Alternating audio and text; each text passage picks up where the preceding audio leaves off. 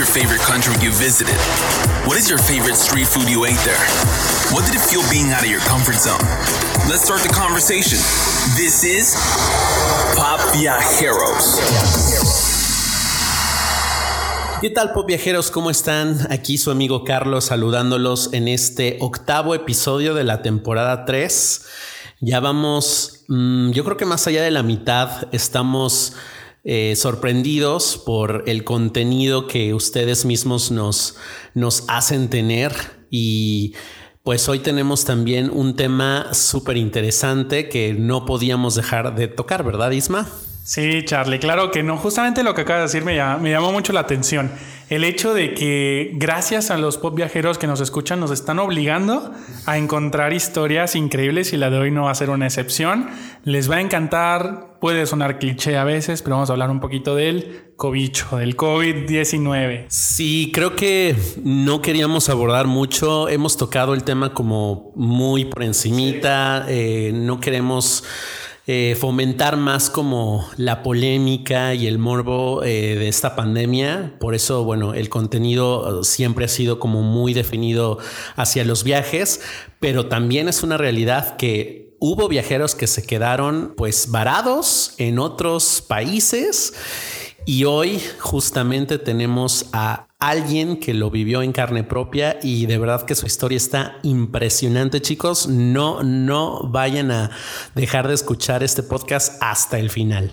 El día de hoy tenemos a nuestra querida Ariana Solorio. Bienvenida, Ariana, ¿cómo estás? Hola, ¿qué tal a todos los que nos escuchan? Gracias Carlos, gracias Isma por la invitación. La verdad estoy muy feliz de estar aquí con ustedes y compartirles un poquito de lo que fue, no sé, quedarnos encerrados literal en un país extranjero mientras surgió todo esto de la pandemia. Ay, sí, no, no, no. Yo me muero de la curiosidad de todos esos detalles que nos vas a compartir ahora. Ariana, pero bueno, antes de entrar al clímax de este episodio, quiero que nos cuentes quién eres, de dónde vienes, qué haces, a qué te dedicas. A ver, cuéntanos. Vale, pues ¿quién soy yo? Bueno, soy recién egresada de la carrera de negocios y comercio internacional. Tengo 22 años, este año cumplo 23, relativamente pequeña y soy una persona bastante extrovertida. Me gusta mucho viajar, conocer, conocer nuevas personas, culturas, adentrarme. Me gusta mucho también esta parte de viajar solita, como conocerme. Ay, eres de las mías. A mí me encanta viajar solito. Sí, yo siento que es una oportunidad muy buena para, pues sí, para aprender más de uno, ¿no? Y aparte de viajar solo, también a veces te permite tener otras experiencias que tal vez si viajas con amigos o pareja no se puede. Definitivamente. Sí, mi viaje comenzó pues bueno por la escuela. Soy de un pueblito bastante pequeño en Michoacán. Uh -huh. Entonces igual... ¿De qué pueblito? Ay, bueno, esto va a sonar muy cool. Soy de Angamacutiro, de la ¡Ándale! Unión. A ver, pronúncialo, Isma. Angacutimicuaro. Arangarikutimiri. No, No, a- anga, a ver. Angamacutiro de la Unión. Angamacutiro de la Unión. Así Ándale, es. pues, ¿qué tal, eh? Sí pude. Bueno, como todo, este, mi familia es un poquito reservada igual en los viajes, entonces esta parte como de viajar a Europa, conocer el mundo, de repente era un poco lejana, entonces la escuela me ayudó a conectarme y poder realizar este, pues este viaje también. O sea, digamos que de tu familia eres la más atrevida, la más intrépida, la que ha salido al extranjero. Pues digamos que no, porque tengo un hermano que actualmente se encuentra estudiando la maestría en el extranjero. Eh, él también se fue de intercambio cuando estaba en la carrera, entonces eso también fue como un escaloncito, ¿no? Decir si él puede, yo también puedo. Claro. Pero yo me decidí, como dice mi abuelito, a cruzar el charco, a ir un poquito más lejos. ¿El dónde está? En Indiana, en Estados Unidos. En Indiana. Ah, mira, Así muy es. bien, muy bien. Después nos vamos a Chicago, chicos. Bastante. Ay, así como si nada, ¿eh? Con tan poca edad y ya diciéndonos, nos va a dirigir hacia dónde ir, ¿eh, Char? Ya nos van a quitar el lugar de aquí. Sin miedo al éxito, chicos. Literal nos va a quitar el puesto. Pero a ver, Ari, 23 años. 22, 22. Perdón, perdón, ya le estoy agregando años. y yo, las patas de gallo. Estas no las ven, pero están. ¿De dónde surgen esos orígenes viajeros? ¿De dónde nace esto? Como lo dices, ¿no? Venir muchas veces, no es cliché no es seguir una línea, pero muchas veces cuando venimos de, pues, lugares no tan grandes, donde tal vez no hay tanta, tanta globalización como normalmente hay en las ciudades más grandes, ¿qué fue para ti o de dónde surgen esos orígenes viajeros? Que a veces puede ser más complicado. Bueno, a mí siempre me ha gustado ver un poquito más allá de, dicen, de las calles de mi pueblo. Entonces, bueno, siempre tuve un sueño que era ir a Francia, yo quería ir a París, soy una persona bastante romántica. Entonces, esta idea que te venden de que París, la ciudad del amor, también de la moda, las calles, que ya llegas y ya te enamoraste, aunque me fui enamorada, dije, ¿qué tal, no? ¿Qué tal? Qué suerte, suerte. Este, no es cierto, si lo escucha mi novio. Ándale, al novio. No, realmente de ahí surge, ¿no? Yo, yo siempre quería conocer Europa, esta parte también de conocer los orígenes, ¿no? Sabemos de la conquista, de la historia de México, que venimos igual de tal vez de España, charalá, toda esta historia. Entonces, igual me llamaba mucho la atención. Yo siento que desde chiquita ese fue mi sueño. Y pues bueno, más adelante hablaremos de cómo no se cumplió, pero se cumplió más a fondo. O sea, siento que tal vez el objetivo que yo tenía no era bueno, no era conocer en sí un edificio o una torre, sino más bien como conocerme en este transcurso. Siento que este intercambio que hice me ayudó más allá de, de lo que pude haber conocido si hubiera sido normal. Claro. A ver, entonces tu destino principal en ese viaje a Europa era Francia, ¿no? Específicamente París. Sí. Pero pasaste primero por algún otro país. Justo, eh, bueno, fue también una odisea. Esto es para alentar que todo se puede. Ustedes no quiten el dedo de renglón, siempre se puede. Busca maneras. ¿Por qué? Porque yo me voy a ir de intercambio a Lyon, a Francia, y pues ya de ahí va a poder viajar, ¿no? Eh, no se puede, eh, no se abre la oportunidad en la universidad. Bueno, va, me voy a Salamanca, se me abre la oportunidad en Salamanca. Salamanca, España. España, pero yo decido aplicar para irme a Alcalá de Henares. Porque Alcalá de Henares, un pueblito también con mucha historia, de ahí es este Miguel de Cervantes Saavedra, de Don Quijote de la Mancha, que es el primer libro que leí. Como se han podido dar cuenta, soy una persona bastante síntoma. Eh, planeo todo. o sea, no Metódica. Metódica, gracias. Entonces, eh, yo me quería ir ahí.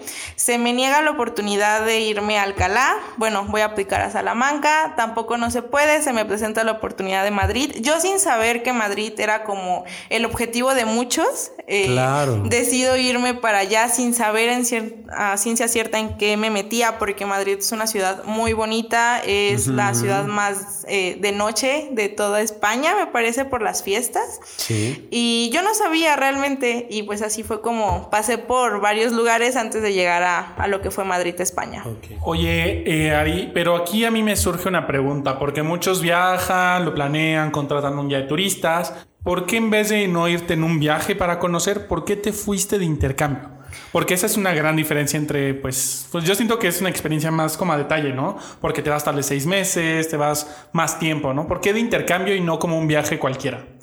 Porque no es lo mismo conocer un lugar en cinco o seis días a conocerlo seis meses. Porque no alcanzas a conocer a la gente, la comida, la cultura, la manera de ver su día a día, a menos que vivas ahí. Aparte, estar en un lugar te permite, eh, pues como todo, brincarte a otro de una manera más sencilla, no tener que correr, decir, ay, tengo que tomar este tour porque no vuelvo a venir. No, al contrario, te hace ir más lento. Yo soy muy fan de conocer, de conocer a profundidad, porque hay lugares que no vas a, o sea, sí, te vas a ir de viaje, vas a pasar por los lugares más emblemáticos y te regresas a tu casa y ya. Pero qué tal que realmente esos lugares te marcan y dices, ay, cuando me tomé este café en esta presa que ni conocía, pero llegué porque me equivoqué de autobús, ¿no? Claro. O sea, realmente soy más eh, de la idea de conocer más a tiempo. Puedes planear más a futuro, puedes tener mayor perspectiva de las cosas y pues sí, puedes encontrar más amigos, personas que te aumenten, ¿no? Claro, eso está padre porque hay un equilibrio entre la improvisación y la planeación. O sea, no es como tan dirigido como cuando vas con un tour, que es, está el itinerario súper eh, exacto y los horarios son muy restringidos, te, te, te traen así de, de, de, pisa y corre, ¿no? Pero cuando lo haces a tu modo, o sea, existe este itinerario, pero es a tu modo, a tu ritmo, está padrísimo. Yo quisiera hacerlo así, pero yo soy más del, del mood de a ver qué sale. Improvisar así en el claro. momento que aterrizo en un país extranjero, voy viendo qué show. Pero bueno, eh, hoy voy a aprender mucho de ti seguramente, Ari. Oye, Ari, entonces, bueno, se arma este viaje, esta oportunidad para irte a España a estudiar. ¿Estudiar qué? Bueno, estudié eh, grado en administración de empresas. Yo, bueno, naturalmente eh, soy licenciada en negocios y comercio internacional, pero eh, vi la manera de poder empalmar las materias, ¿no? De que sí se pudieran dar. De hecho, yo me fui en mi último semestre de la carrera. Entonces yo regresé a graduarme. También eso estuvo muy bien, porque volvemos a lo mismo, chica de orden, saneé todo. Claro, claro, no, y está muy bien. Y entonces llegas a Madrid. Estamos hablando de qué fecha? Enero 20, enero 21 me parece. Enero 21 del 2020. 20. Sí, no sabía lo que me esperaba. No sabías creo que nadie. es que imagínate, yo no me imagino, ahorita nos está diciendo que es muy ordenada, que nada sale del tiempo, del lugar. Ahorita vamos a saber qué fue que te cayera a todos tus planes una pandemia encima en otro país. Eso va a estar bastante interesante. Pero antes de entrar en esto, antes de comenzar el episodio, Ari, nos estabas comentando pues todo tu proceso de intercambio, ¿no? Muchas veces ahorita tal vez hay personas que están preguntándose cómo se hace, etcétera, etcétera, pero quiero que nos cuentes a simples rasgos y muy rápido cómo fue todo tu proceso de intercambio, porque primero creo que nos dijiste que llegaste, querías ir a Francia, ¿no? Después de ahí, ¿qué sucedió? Que ¿Cómo llegaste hasta Madrid? Bueno, eh, esto va creo que muy enfocado a todo aquel alumno, no sé, que tenga la intención de, irse de intercambio. Realmente se puede. La cosa es primero saber a dónde.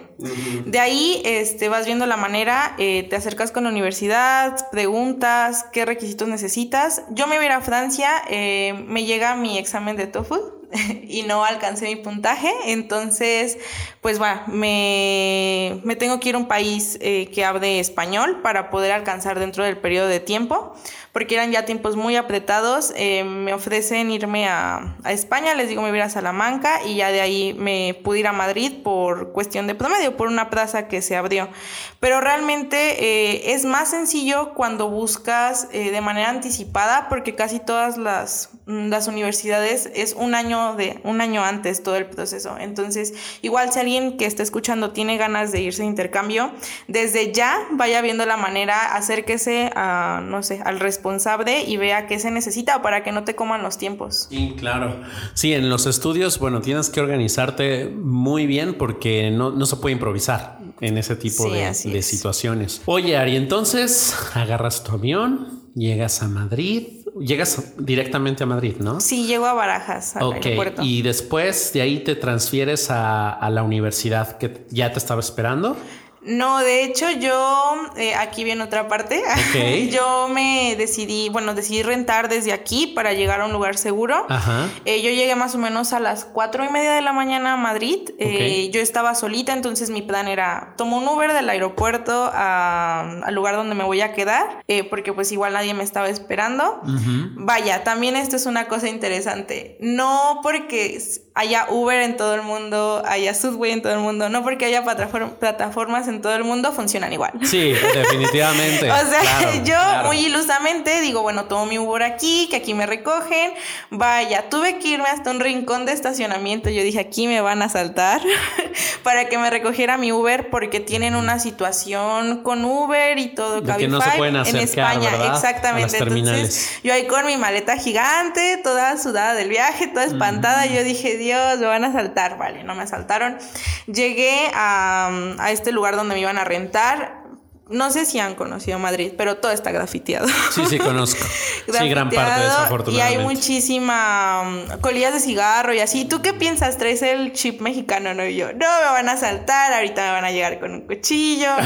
un cuchillo europeo, porque es diferente que se asalten ah, aquí. sí, no es lo mismo morir, en Madrid que en el, en el callejón de aquí de México. sí, entonces yo dije, bueno, va. Pero no, todo bastante normal. Me toca llegar solita donde iba a rentar, todo muy pequeño, esa fue una impresión que tuve. Todo es hacia... No, estamos, no son las casas como estamos acostumbrados a ver aquí. Entonces, igual, no todos tienen elevador. Me tocó cargar mi maleta solita durante cinco pisos.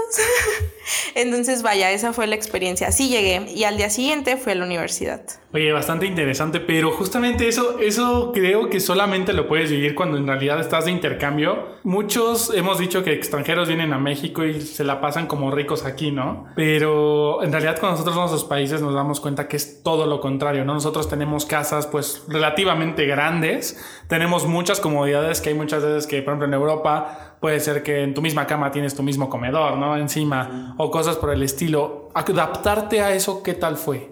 ¿Te costó o no? Al principio no, porque pues igual aquí, les digo, soy de Michoacán, estoy aquí en Querétaro, estoy acostumbrada a esta parte foránea, ¿no? De acostumbrarte a donde llegas y estar bien. Pero ahorita que lo mencionas, Isma, es algo súper importante eso. También tenemos privilegios. O sea, realmente quien diga que, ay, la vida solo como Europa, no, también aquí en México te das cuenta de lo valioso que es el hogar. O sea, lo vamos a tocar más adelante, supongo, pero realmente en esto de la pandemia nos dimos cuenta que los espacios reducidos vuelven locos a la gente. O sea, aquí nosotros de que el patio de la abuelita, que tenemos donde tender la ropa, todo eso allá no hay. O sea, tiendes tu ropa esperando a que no se caiga al suelo, a que no se caiga al vecino, a la calle, porque todo es demasiado pequeño, no tienes las estufas como aquí, todo está como, pues sí, muy apretadito. De juguete, casi, casi. De juguete entonces, compacto. Pues sí, te das cuenta de las diferencias y realmente esta parte del hogar creo que es lo que más rescata la pandemia. O sea, no sabemos el valor que tenemos al sentirnos en casa. Sí, definitivamente. Y bueno, vamos a ahondar un poco más ya en el tema de, de este podcast para que chicos paren oreja y, y lo que dice Ari justamente, reflexionemos de cómo se vive la pandemia en México y cómo se vive la pandemia en otros países como en España. Ari, ¿cómo fue el día cuando se declara la pandemia y el confinamiento en Madrid? Recuérdanos. Literal, cuéntanos todo ese día, desde tu mañana que hiciste hasta el momento en el que tu teléfono llegó diciendo España está en pandemia. Ok, esta es una historia muy chistosa. Pues aquí, siguiendo los consejos de Carlos, fui improvisada. Un viernes se me ocurre irme, estaba en la escuela, le digo a una amiga, vámonos a Málaga, ¿no? Vámonos de, a la playita, hace un buen de frío, no importa, vámonos. Este, se nos ocurre hacer un recorrido de que Málaga, Granada. Málaga es súper caluroso, súper, eh, pues sí, de playita, ¿no? Húmedo, exacto. Y Granada, ¿no? Granada son muchas construcciones viejas, es este muy fresco. Entonces, ¿qué pasa? Pues me da un golpe de calor, según yo me empiezo a enfermar. Vale, llego el lunes tempranito a la escuela y todo normal. O sea, yo había escuchado algo de COVID y de hecho para mi viaje le dije a mi amiga, hay que comprarnos unos cubrebocas, ¿no? Porque no sabemos cómo están las cosas. Mm, en España no se escuchaba nada. O sea, estamos hablando que el 8 de marzo fue lunes el Día de la Mujer. El día 7 domingo fue la marcha del 8M. Ríos de gente en España, ríos de gente en Madrid, ríos de gente por donde tú veías marchando, obviamente, por conmemorando este día. Entonces, ¿tú cómo te vas a esperar que haya un estado de alarma, que haya COVID, si se está permitiendo estas marchas gigantescas, ¿no? Estos cúmulos de gente. Entonces yo llego a la escuela el lunes, todo normal. Ahí había un concierto en la tarde de Morat, soy fan de Morat. Eh, había un concierto gratis, obviamente soy fan de lo gratis también. y más como viajera. Sí, entonces eh, iba a ser en pleno centro, en Callao, así pues, sobre Gran Vía todo. Y yo dije, bueno, pues nos vamos. De hecho, me salté una clase. Si escuchas esto, papá, no pasó. Entonces. Eh, Isma. vale, o sea, sí, me, me salí un poquito antes de mis clases y llegué al concierto un mar de niñas como locas esperando a Morat, ¿no? Iba a ser el concierto de, iba a empezar su gira, entonces fue una apertura muy, muy grande. Les estaban dando pinturas para que pintaran en cartelones que llevaban, ajá, cartelones que llevaban, les daban gorras, todo el mundo así de que, ah, como loco, había fans y tú te tomabas fotos con sus cosas y cosas así, ¿no? Eh, llega el momento en el que salen los del grupo, tocan cuatro canciones y se acaba el concierto ya sé, yo dije que tacaños, pues claro, es gratis, tal vez por eso todo el mundo sacado de onda diciendo qué pasa, pero bueno, se acaba y empiezan a desalojar todo de que en un 2x3. Se nos hizo muy raro, pero dijimos tal vez es por la situación de que estamos en pleno centro, ¿no? Y que no puede haber tanta gente, pero empiezan a recoger todo súper rápido los de... Como el staff. El staff, ajá, recoger todas las cosas. Y bueno, le decimos a una amiga, ¿qué hacemos? Se veía como el ambiente, pues normal, la verdad, como un día cualquiera, pero el lunes. Entonces mi amiga, no, pues vámonos, vamos, vámonos. Nos fuimos en tren. Recuerdo yo meterme al tren, todo normal. La gente que, bueno, en España la Plaza Sol es como súper concurrida y vas a tomarte tu cafecito. Entonces, llenísima de gente, nos metemos al tren, todo normal. Saliendo del tren, empiezo a recibir muchísimos mensajes, así a mi celular, tanta de notificaciones, de noticias, de, grupos de mi salón, de grupos de la escuela, eh, ya más grande, de los de mi intercambio. Y yo dije, vaya, ¿qué pasa? Mi amiga también empieza a resolver un, bombardeo, un bombardeo, perdón, un bombardeo de notificaciones. Y yo digo, ¿qué pasa? Empiezo a voltear a todos, mi, a todos lados y la gente empieza a notarse un poco nerviosa me empecé a espantar y dije, ¿qué está pasando? No, pues que se cancelan las clases a partir del miércoles. Ese día era lunes. Y yo dije, ¿cómo? ¿Pero por qué no? O sea, no es normal que aquí este, se cancelen así las clases. Toda la gente estaba un poco espantada porque meses antes también había pasado una situación en Barcelona de que se quería independizar y hubo mucho, mm. mucho problema político, ¿no? Entonces pensaron de repente que tal vez era por esta razón que algo había pasado en Madrid, pero no, eh, salimos del, eh, de la estación del tren empezó la gente, de verdad, nadie se te quería acercar, todo el mundo estaba como nervioso, empezaron a salir policías por donde quiera. Eh, Madrid es una ciudad muy segura, hay muchísimos policías, eh, confían mucho en esta parte de la seguridad pública y así. Entonces empiezo a ver más policías de lo habitual y yo caminando hacia mi casa, eran como que tres cuadras empiezo a notar que toda la gente pues espantada, como que nadie se te acerque, los lugares como de conveniencia, así de que las tienditas y así empezaron a cerrar temprano y pues yo decía, ¿qué pasa, no? Pues leo mis mensajes que por una situación del COVID, un repunte en Italia, este creo que fue en Milán donde se dio como más, más fuerte, este, no sé, por esta razón COVID se iba a cerrar todo se me hizo muy raro, ok. Al día siguiente, el martes, eh, yo no fui a la escuela porque como les comento, yo me sentí un poco gripada y dije, no, me van a linchar aquí, o sea, nadie se me va a querer acercar, aparte que allá todo es como minúsculo. No, pues mi amiga me mandó una foto de que en salones de 50 personas, dos personas asistieron a clases. Un caos, toda la o sea, el martes. El martes. Ajá. Y el miércoles era cuando ya... Cuando ya se cerraba. Se, paraba todo. La gente empezó a encerrarse desde el lunes porque empezó a tener miedo. Entonces, el martes se me ocurre a mirar al súper porque no había hecho nada. Empiezo a ver, pues estaba todo normal, no había desabasto. Agarro mis cosas normales, me voy, pero se sentía toda ya como que la gente no la tensión sí ya ya nadie se te quería acercar como antes no. pero ahí todavía no usan cubrebocas no no todavía no era. Aparte no mencioné esto pero eh, cuando yo compré mi cubrebocas para irme a Málaga mi, mi cubrebocas me costó de que 3 euros o sea carísimo porque estaban como que un poquito escasos pero nadie sabía por qué. Creo que ya alguien sabía ya por qué no sí tú sabes Isma por qué hay escasos de cubrebocas Increíble, o sea, compré ese cubrebocas y lo guardé. De hecho, no lo usé eh, mucho porque dije, tal vez me puede servir. Y en efecto, me sirvió bastante. Todavía nadie usaba cubrebocas. El jueves, este, pues todo el mundo se fue de fiesta, se fue de copas. Los bares atascados hasta más no poder, las noticias de que la gente se fue de fiesta, los jóvenes que dijeron, no hay escuela, hoy se toma, no hay escuela, hoy se baila, los bares atascados. ¿Qué pasa? Eso fue el jueves. ¿Qué pasa el viernes? El viernes a las 6 de la tarde, que es cuando se publica este, el Boletín Oficial Español, que es el BOE, aquí el DOF. Pues ya, se decreta de estado de alarma a partir del día sábado. ¿Y qué pasa con el estado de alarma?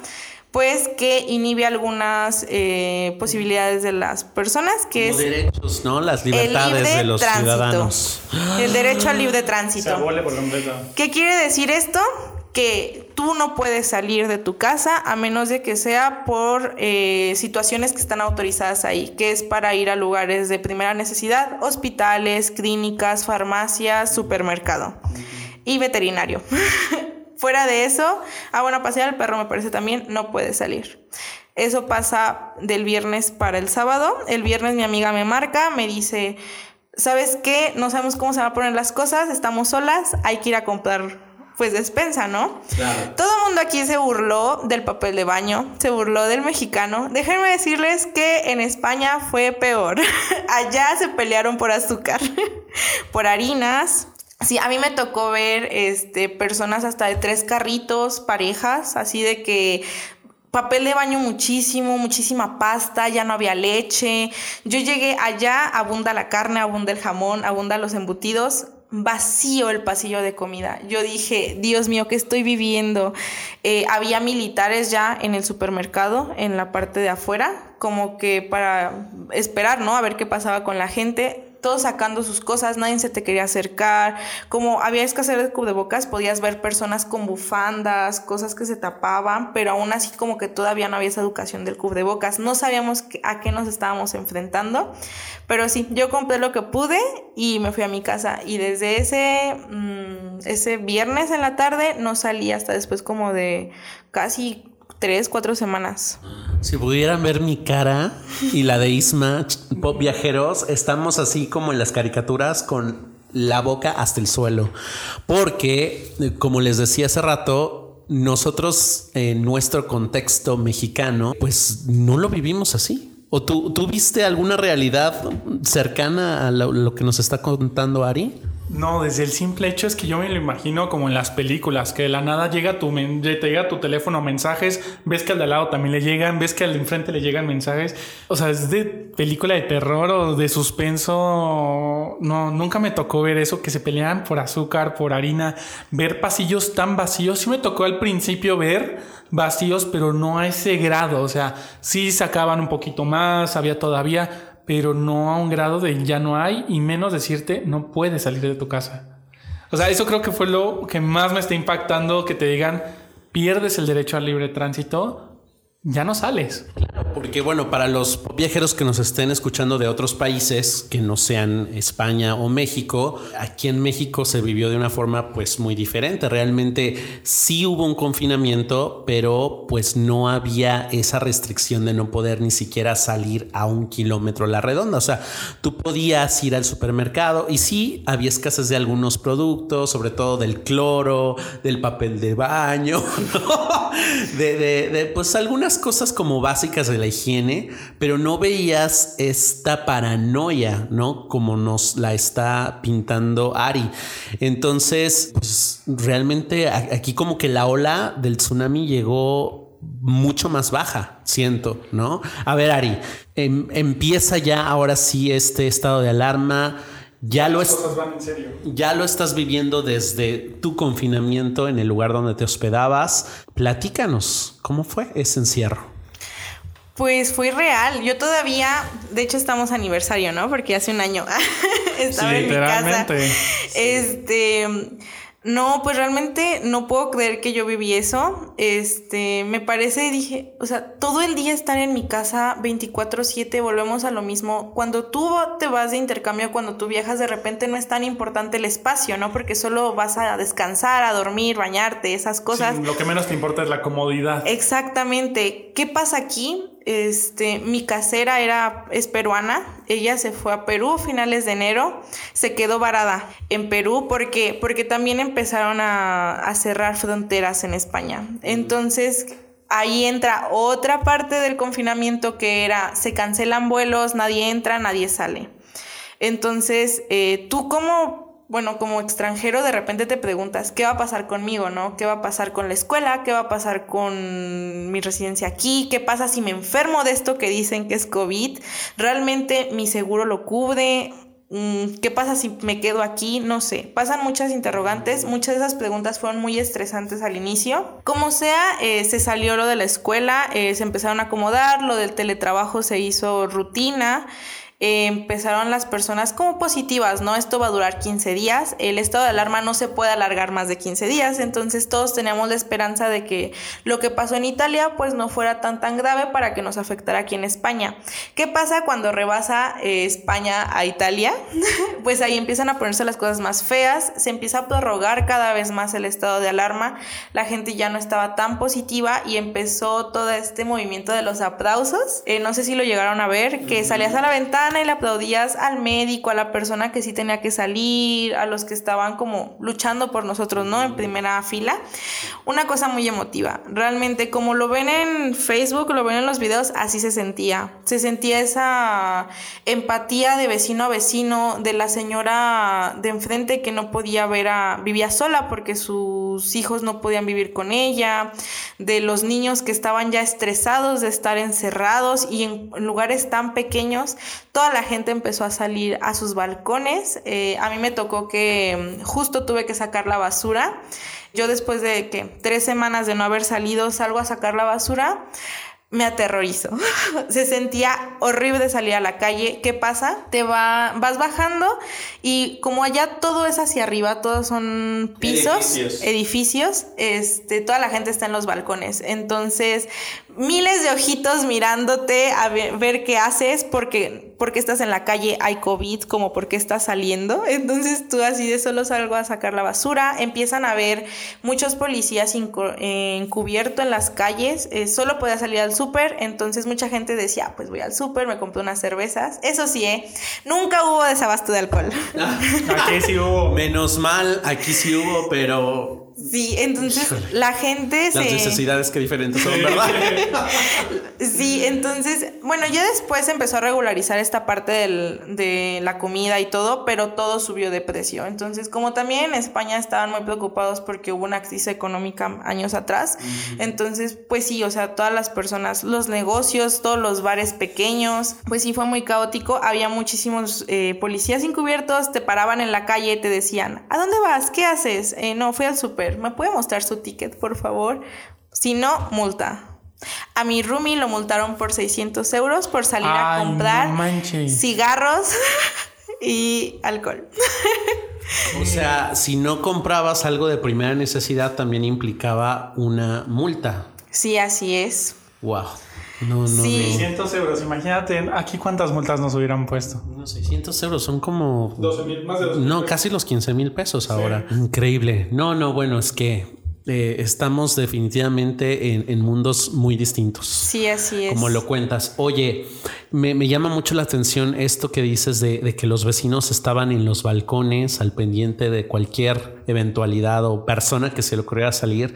Yo, yo llegué a ver algunos videos donde había vecinos que tenían que sacar a la mascota, al perro, ¿no?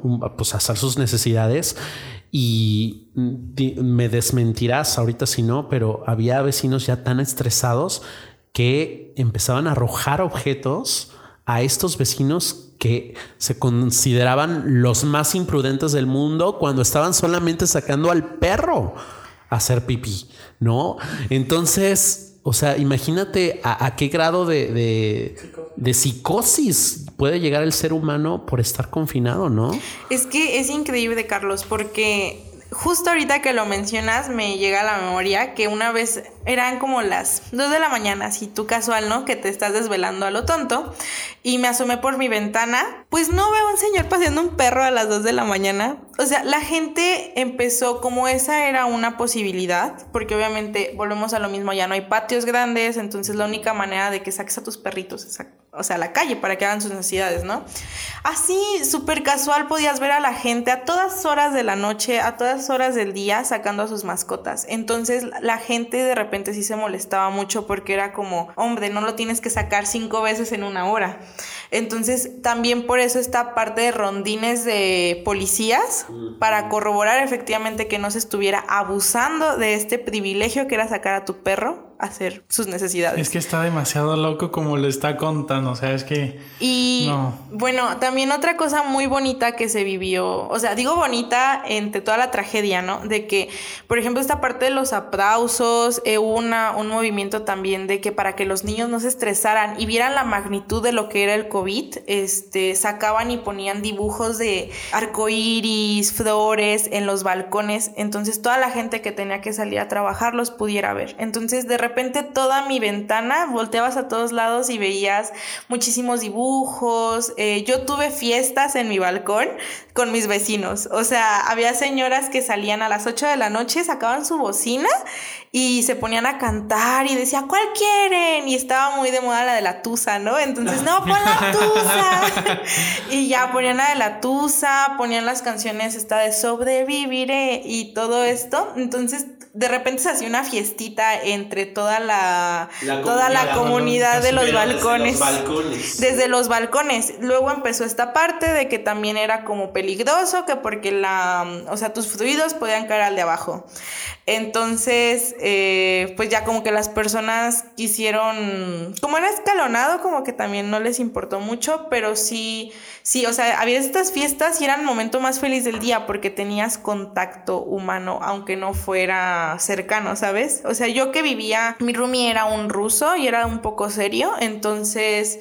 Eh, pues yo como con él no tuve mucho contacto. Entonces prácticamente yo estaba solita en, en mi, en mi cuarto. Y justo, eh, bueno, mi roomie no creía en el COVID. Entonces, eh, a mitad de pandemia me tuve que mudar.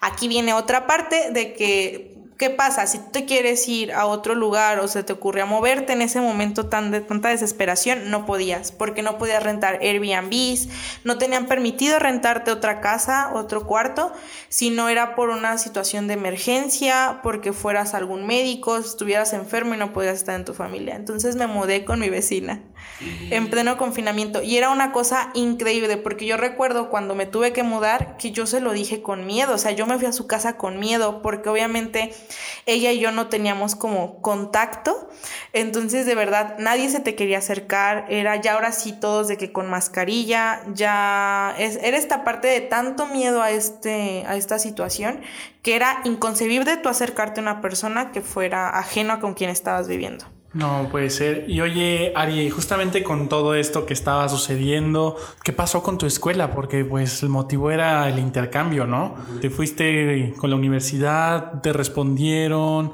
Eh, ¿Qué pasó con esa parte de tus estudios? Esta es otra cosa que nos demuestra que a veces no estamos preparados para estas cosas. O sea, eh, fue increíble la respuesta. La verdad que mi universidad, por ejemplo, a mí no me repatriaron.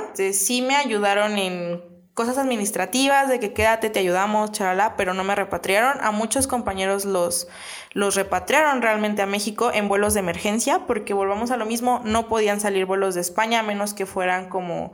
Eh, súper importantes, ¿no? Entonces yo me quedo, estaba en proceso de una beca, me la cancelaron por esta parte de la pandemia, entonces igual yo me quedé en media pandemia sin beca.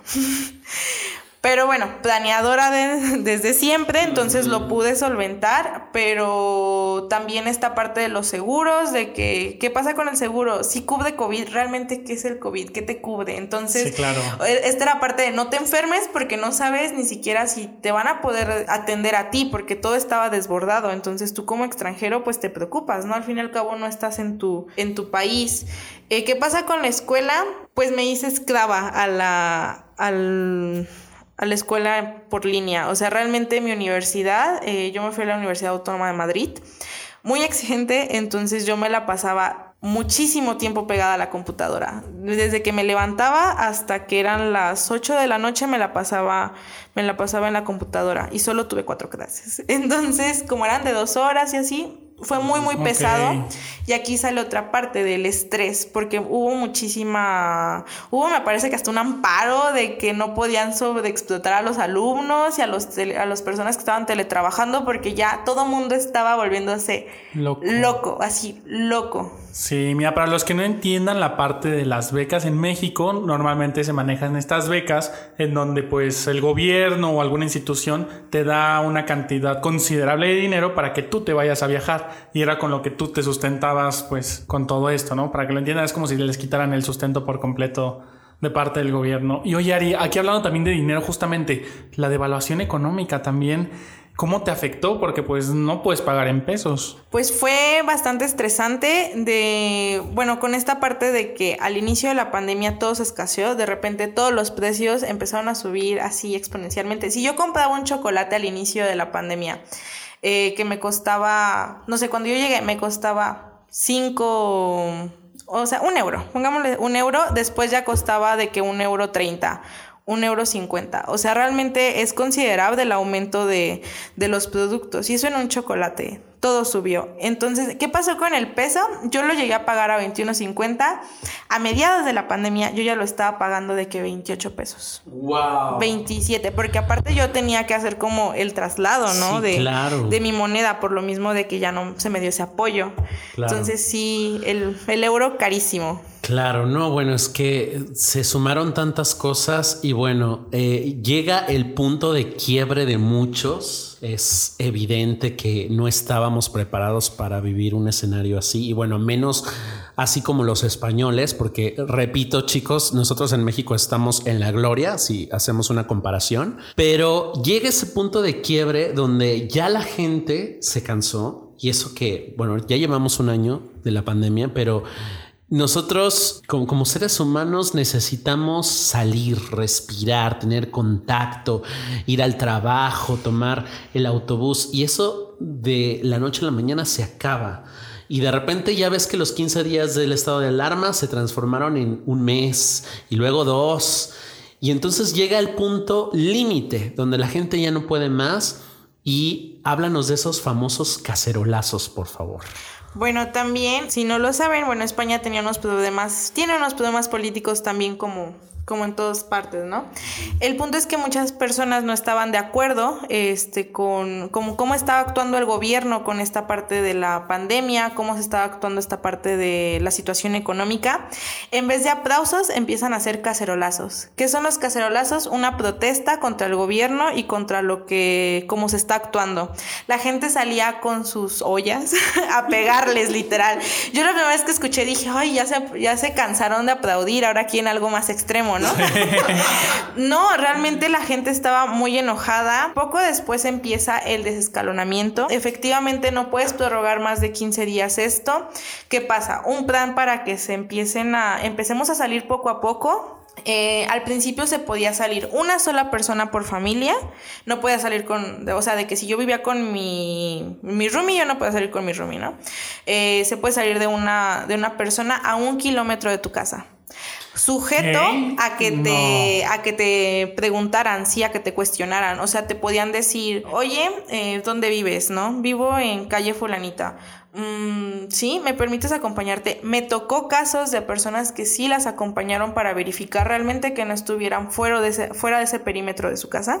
A una de mis amigas la, la cuestionaron, le dijeron que por qué estaba en ese parque. Ella evidentemente estaba cerca de su casa y también ahí empieza otra parte de lo, que, es el abuso también tal vez de autoridad, ¿no? De decir, o sea, realmente hasta qué nivel todas las personas empiezan a ser expertas en, derecho para saber realmente hasta cuándo podían o no salir. Después de esto eh, empiezan a permitir dos personas por familia y podía salir una hora de, tu casa. Entonces era lo máximo. Yo recuerdo que la primera vez que salí, salí a correr. Eh, porque evidentemente yo tenía muy poco espacio para, que para hacer ejercicio y todo, ¿no? Porque aparte molestas al del piso de abajo.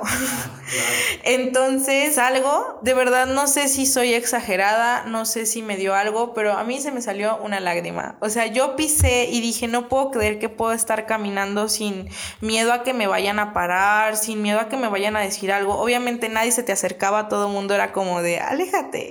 Y, y te cruzabas de calle y ni siquiera lo sentías grosero, lo agradecías. De que venía alguien de frente y se cruzaba. Y tú decías, ay, qué bueno, yo no me crucé.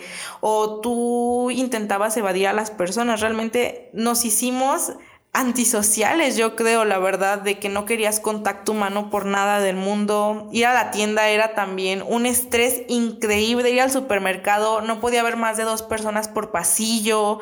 Lo que a mí me divertía tanto el super, pues eso, eso, ¿no? De divagar.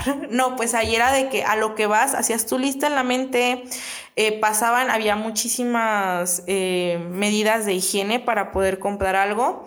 Y ya después podías salir a dos personas, eh, luego ya podías evidentemente hacer reuniones de cinco personas mínimo, también había policías vigilando que no se juntaran de más. También la gente, así como lo mencionaste antes, de que como que, qué irresponsables y todo, de repente te acusaban. Por ejemplo, a me tocó ver a señoras que acusaban que había un grupito de más de cinco personas, que eran seis por ejemplo. Entonces realmente todo mundo ya como que nos hicimos muy juzgamos, yo creo que todo mundo juzgó en ese momento de que era o no era correcto, dependiendo de cómo eh, ellos la vivieron, ¿no? Y bueno, para este desescalonamiento de las etapas, todo España, excepto Barcelona y Madrid, que era donde yo estaba, eh, pasaron de la etapa 1, nosotros pasamos a la etapa punto 5. porque evidentemente no estábamos listos para salir, pero ya no podían tener a la gente tan encerrada. Las etapas vienen siendo como los semáforos acá en México. Acá en México, chicos, los, los viajeros extranjeros, pues se maneja un semáforo verde, eh, amarillo, rojo, Naranja. rojo, eh, naranja. Ahora existe el morado, creo que también. Aquí todo se Negro. puede. Bueno, aquí es un semaforito y tenemos a Susana a distancia y cosas, la verdad, bastante relajadas en comparación con todo lo que nos estás contando. Tengo una amiga que me dijo, oye Ari, ¿es cierto que en tu país hicieron, hay un superhéroe? Y yo, ¿cómo que? Y yo dije, ¿cómo que un superhéroe? Se llama Susana, se Ajá, llama y yo dije, Susana. Que sí, Susana a distancia. Y yo, ¿qué está pasando? Estamos en el tercer mundo aquí. ¿Por qué no tenemos esto nosotros aquí para que nos alegre? Sí, la verdad es que aquí en México, eh, desafortunadamente, no nos podemos dar el lujo de confinarnos tanto tiempo porque aquí no hay una ayuda o un, un estímulo económico por parte del, del gobierno, exactamente, un apoyo. Y entonces, pues aquí la pandemia se vivió de una manera muy distinta. O Cabe sea, resaltar, ay, perdón. Sí, dinos, dinos, dinos. Eh, es que se me va la idea. De hecho, en España, eh, yo les comentaba antes que existía esta parte de ayuda a los homeless. ah, sí, cuéntalo, Eh, por favor. bueno, allá todo mundo se tenía que confinar, no podía haber nadie en la calle. Entonces, eh, muchos hoteles, muchos hostales abrieron sus puertas, hicieron convenios con el gobierno, donde a toda la gente sin casa se le, se le permitió quedarse en estos hoteles y hostales, vivían mejor que uno, porque aparte se les daba la comida, me parece que les ofrecían pues sí, todas como los commodities que se podían. Entonces, cuando empiezan a estos escalonamientos, así de que los homeless así llorando, por favor, no nos, que esto no acabe, por favor, que esto no termine, porque queremos seguir viviendo en este hotel, ¿no?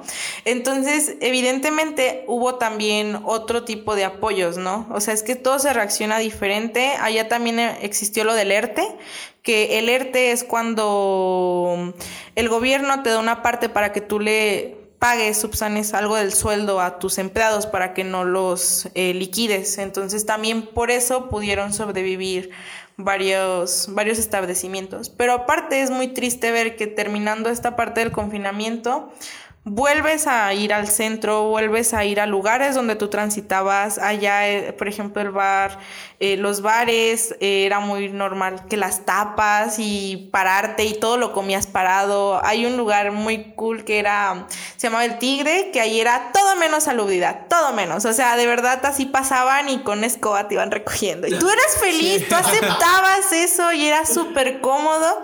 Y ahora, por ejemplo, estos lugares habían cerrado, ya no podían tener eh, a las personas adentro, todo en terrazas. Entonces sí, esta parte también como económica de los negocios, salir a la realidad y darte cuenta que todo cambió en cuestión de un suspiro, o sea, de que te dormiste y al día siguiente cambió el, el horario de verano y tú ni te enteraste. Yo llegué, eh, me tocó todas las estaciones del año. Me tocó que hiciera frío, me tocó que nevara, me tocó que hubiera cayera agua nieve, me tocó unas tormentas eléctricas, me tocó el calor del infierno. O sea, yo siento que viví mis seis meses así se me pasaron, no sé, no sé en qué momento pasó. Todo, pues yo creo que todos estando en confinamiento el año creo que se pasó como si nada. Pero a ver, ahorita ya se nos está acabando casi el tiempo. Cuéntanos, ¿cuánto tiempo estuviste así? Estuvimos, o sea, lo cuento bastante exagerado, pero estuvimos como dos meses y medio, casi tres, yo creo. O sea, en esta parte de desescalonamiento, pues obviamente más tiempo, ¿no? Pero lo fuerte, fuerte de que no puedes salir como dos meses y medio. Órales. Híjole, Ari. Ay, perdón. Qué fuerte. eh, creo que es una buena oportunidad para reflexionar. Cuando regresas a México, Ari, y ves el, el contraste y la diferencia de cómo, cómo manejaron la pandemia acá en México, porque aquí te enteraste, nunca cerramos, o sea, ni para el turismo cerramos, o sea, el país quedó abierto completamente y bueno, recalco, a veces pues factor económico pesa mucho, pero este evento era algo sin precedentes. ¿Cómo fue el regreso a México después de haber vivido eso allá?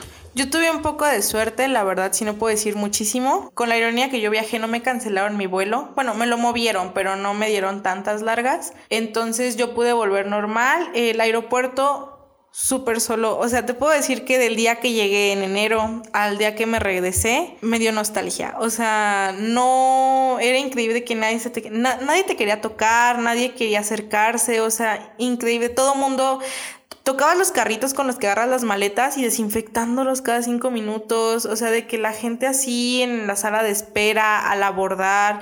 De hecho, a mí me tocó un vuelo bastante vacío. Iba al 20% de su capacidad del vuelo, muy pequeño, o sea, a lo mucho en la zona en la que yo iba, íbamos de qué, yo sé, 20 personas, o sea, realmente muy poquita gente. Llego a México, pues llego espantada, yo traía un ritmo de vida bastante, que aunque pude viajar un poco después de la pandemia, también fue muy restrictivo.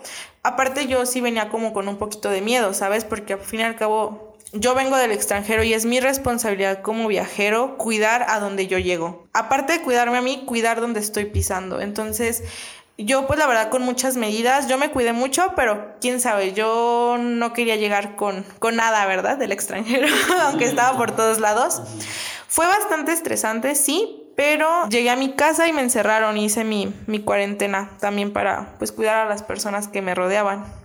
Ay, bueno, perdón. Eh, chicos, se nos acabó el tiempo. Quisiéramos quedarnos una hora más porque de verdad sí es como estar escuchando una película de acción, terror, suspenso, todo al mismo tiempo. Bueno, lo, lo vivimos todos, lo estamos viviendo aún, obviamente ya a un grado mucho más relajado pero síganse cuidando, pop viajeros, sigan positivos. Eh, siempre he hecho esta mención de, de, bueno, sí está bien estar en un estado de alarma, pero tampoco podemos perder la humanidad que nos caracteriza porque finalmente los humanos no estamos diseñados para estar aislados y creo que esta pandemia nos vino a enseñar muchas cosas.